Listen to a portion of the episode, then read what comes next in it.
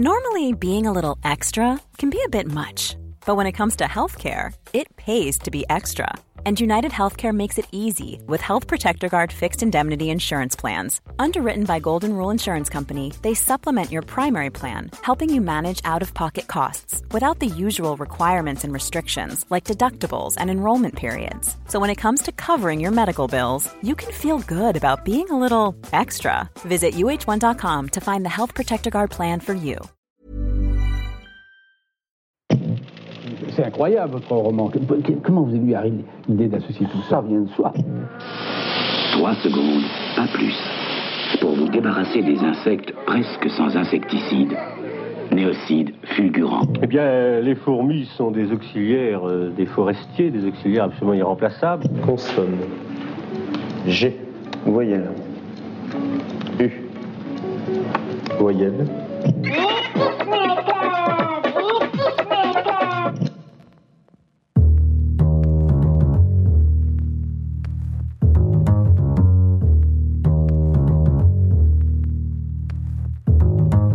Connaissez-vous l'histoire de Denis Benoliel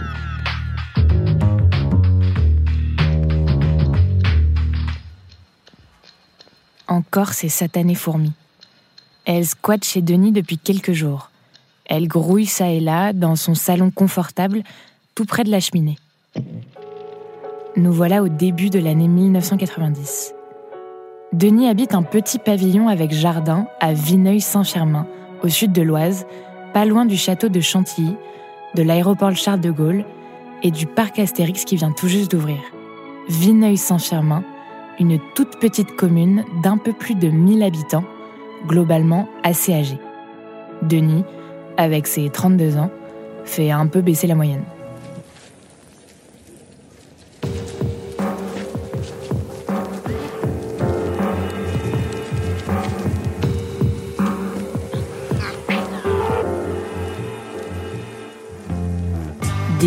De fourmis traversent son salon équipé d'une télé cathodique. À cette époque, on mate entre autres les Feux de l'amour, oui, déjà, les tout premiers épisodes des Simpsons, ou bien Hercule Poirot. C'est aussi l'époque où Dorothée remplit des Bercy, Bruel remplit des Zénith, Vanessa Paradis bosse avec Gainsbourg, Maria Carey est à ça de devenir une star interplanétaire et en tête des charts, le tube La Lambada, qu'on écoute volontiers en boîte en sirotant un petit Sex on the Beach. Niveau style, on troque tout doucement les couleurs flashy pour des salopettes en jean, des converses et des gros chouchous.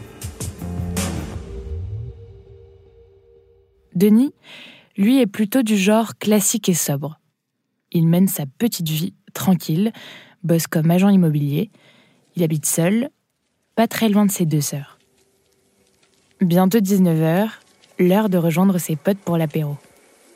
Bon, pas le temps maintenant pour ces maudites fourmis, mais c'est sûr, c'est sûr, il s'en occupera demain.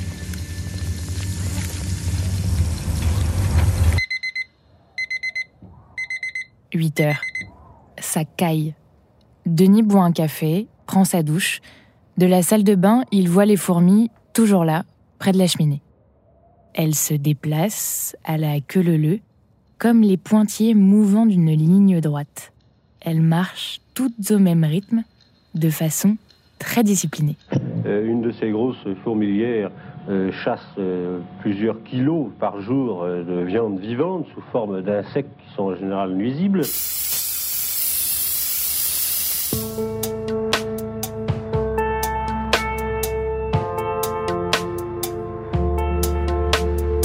Denis vaporise de l'insecticide sur les plantes. Certaines fourmis meurent asphyxiées d'un coup. D'autres filent se cacher dans les trous du plancher. Il part mettre un pull, revient dans le salon, rejette un coup d'œil à la cheminée. Et bordel, il y en a encore.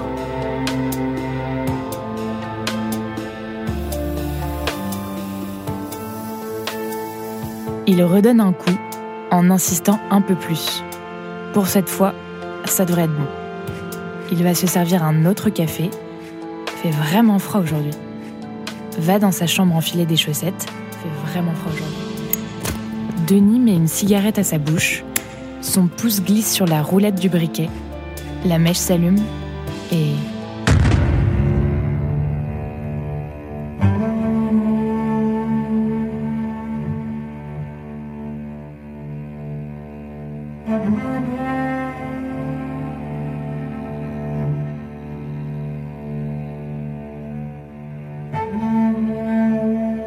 Pas très loin, Daniel, un ami de Denis, entend l'explosion. On dirait un pneu de camion qui éclate. Il pense d'abord à un accident sur la départementale d'à côté, mais réalise que la détonation vient du pavillon de son copain. Il accourt, aussi vite qu'il peut, et parvient à entrer dans la maison. Plus il avance, plus il fait chaud. Daniel pousse la porte du salon. Il ne voit presque rien. Tout est sombre, plongé dans une étrange fumée. Cette pièce, qu'il connaît si bien, est sans dessus-dessous. Dans un coin, près de la cheminée, un corps sanguinolent et gémissant, celui de son ami Denis. Daniel se jette immédiatement sur lui et lui retire son pull qui commençait à prendre feu. Au bout de quelques temps, la chaleur retombe, la fumée se dissipe.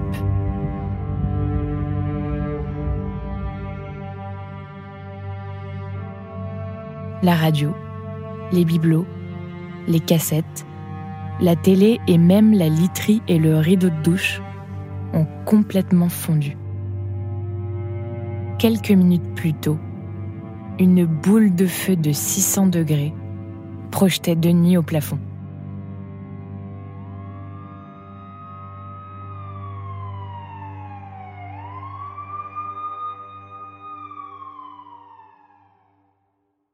L'explosion a duré deux secondes à peine. Plus de la moitié du corps de Denis a brûlé au deuxième et troisième degré, y compris ses cheveux, ses oreilles, ses mains, et surtout son visage. La douleur est telle qu'il est mis sous anesthésie générale immédiatement. Et puis, coma.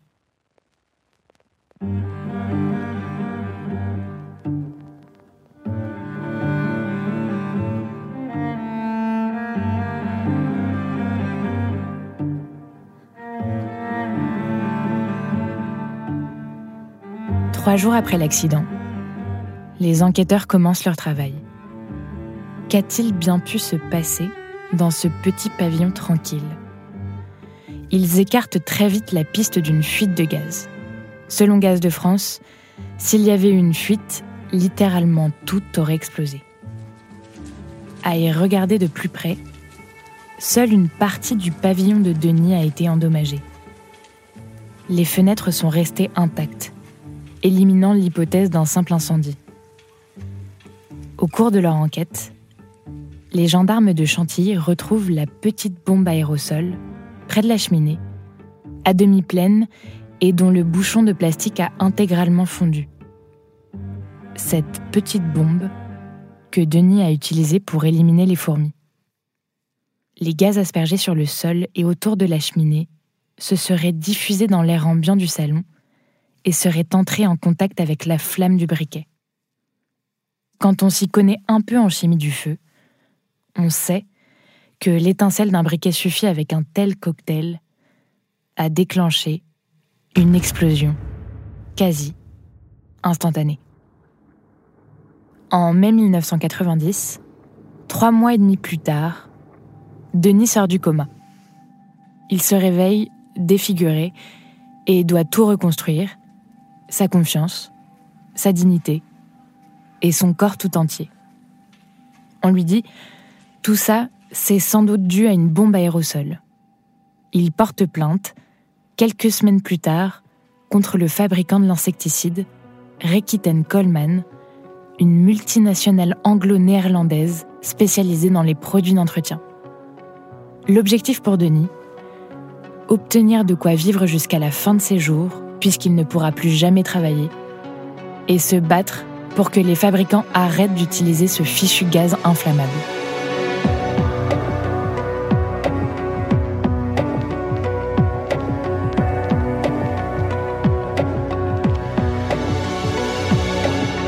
Un an et demi plus tard, le 13 novembre 1991, Lucas Beyeler, PDG de la filiale France de la marque qui distribue l'aérosol, est inculpé pour blessures involontaires ayant entraîné une incapacité totale supérieure à trois mois et complicité de destruction volontaire du bien d'autrui par substance incendiaire et explosive.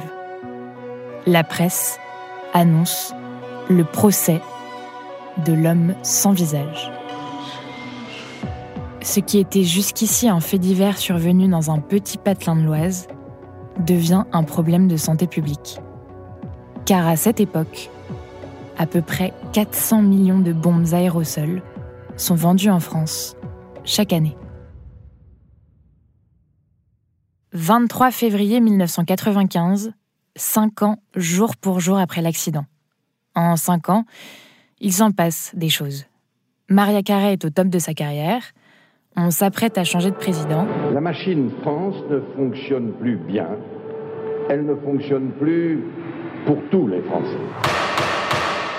Et le procès de Denis s'ouvre ce jeudi 23 février 1995. Denis arrive au tribunal correctionnel de Senlis, dans l'Oise. Déterminé, il s'installe dans la salle d'audience aux côtés de son avocat. Cela faisait si longtemps qu'il attendait ce moment. Cinq années, exactement, pendant lesquelles il a été opéré plus de 30 fois. Juste avant le procès, Ricky Ten Coleman a proposé 5 millions de francs pour que Denis retire sa plainte. Il a refusé. Le procès va durer trois jours. À la barre, on entend d'abord Denis. Il raconte, avec le plus de détails possible, la matinée qui a précédé la terrible explosion.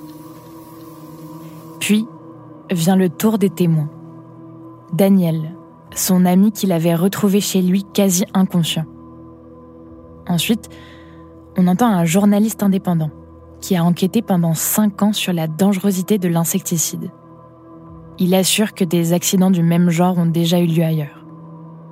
Et maintenant, un chimiste de la police nationale chargé des rapports d'expertise dans le cadre de l'enquête. Il est formel, l'accident est dû à une trop forte concentration de gaz, butane, propane, isobutane, dans l'air ambiant.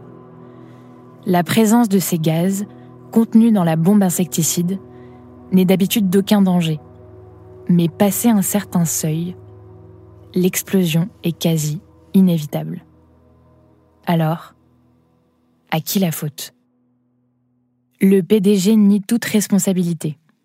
Selon lui, une fuite de la bombe aérosol aurait pu expliquer cette trop forte concentration de gaz, mais l'enquête a montré que la bombe était parfaitement étanche.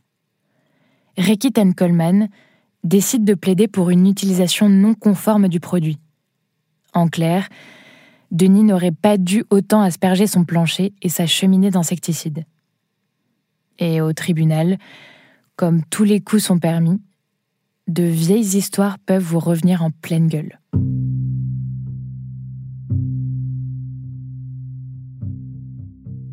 Dans l'après-midi, les avocats de Ricky Coleman mettent en difficulté Denis sur son passé d'ancien toxico. Selon eux, Denis aurait sniffé le gaz de l'insecticide. Pour preuve, une photo censée représenter un sac à linge en plastique à moitié fondu qui aurait servi à Denis pour se droguer. À la fin de la première journée du procès, Denis était loin d'imaginer qu'il se retrouverait en position d'accusé.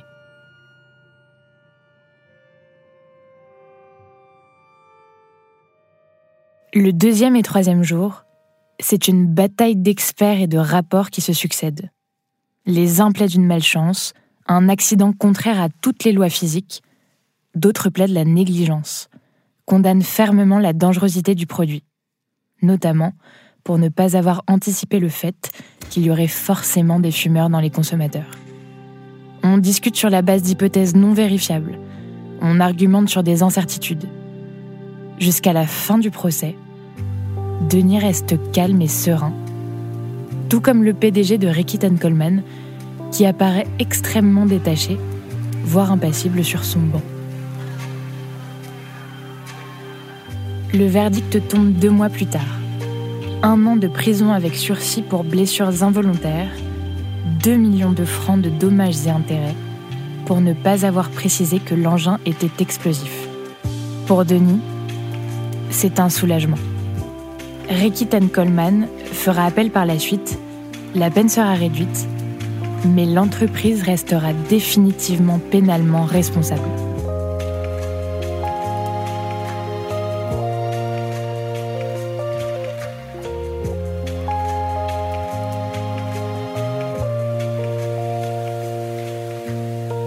Cette victoire sur le plan judiciaire ne suffit évidemment pas à tout réparer. Denis reprend sa vie, petit à petit, comme il peut, gravement handicapé et défiguré.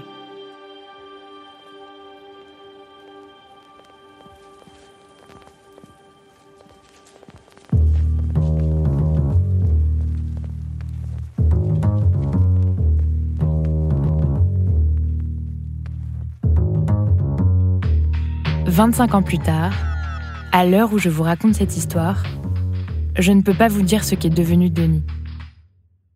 On a retrouvé son contact, mais il ne nous a pas répondu. Sa dernière interview date de 2004.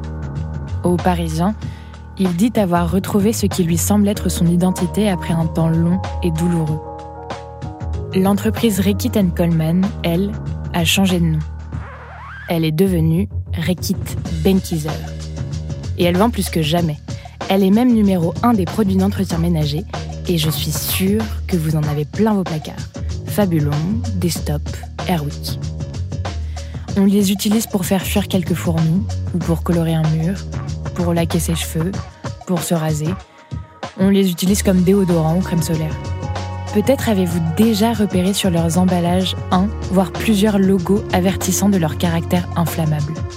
Ces mises en garde, elles ont été rendues obligatoires par décret depuis l'accident de Denis et sans attendre l'issue du procès. Considérant le caractère extrêmement inflammable de certaines formulations contenant du butane, propane, isoputane, considérant l'avis de la commission de la... La bataille d'experts au procès de Senlis aura montré le vide réglementaire et sans doute une certaine négligence dans la fabrication et dans la publicité de nos bombes aérosols. Considérant qu'il en résulte un danger grave dans certaines conditions d'utilisation, il est aujourd'hui obligatoire d'apposer un logo flamme ainsi que les mentions utiliser et ranger à l'écart de toute source de chaleur, appareil électrique en fonctionnement, ne pas fumer, procéder par de brèves pressions sans pulvérisation prolongée, bien ventilé après usage. Un logo et des mentions pour que ce qui est arrivé à Denis, à cause d'un spray, d'une clope et de putains de fourmis, ne se reproduise jamais.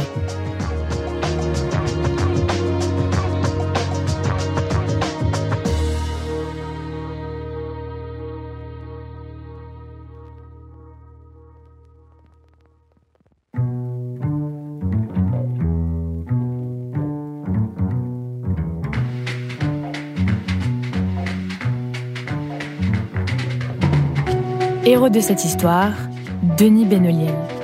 Autrice et narratrice, Juliette Libartowski. Productrice, Diane Jean. Réalisateur, Geoffrey Puitch. Recherchiste, Cyrine Azwaoui. Générique, François Clos et Thomas Rosès. Connaissez-vous l'histoire Car l'histoire, c'est nous.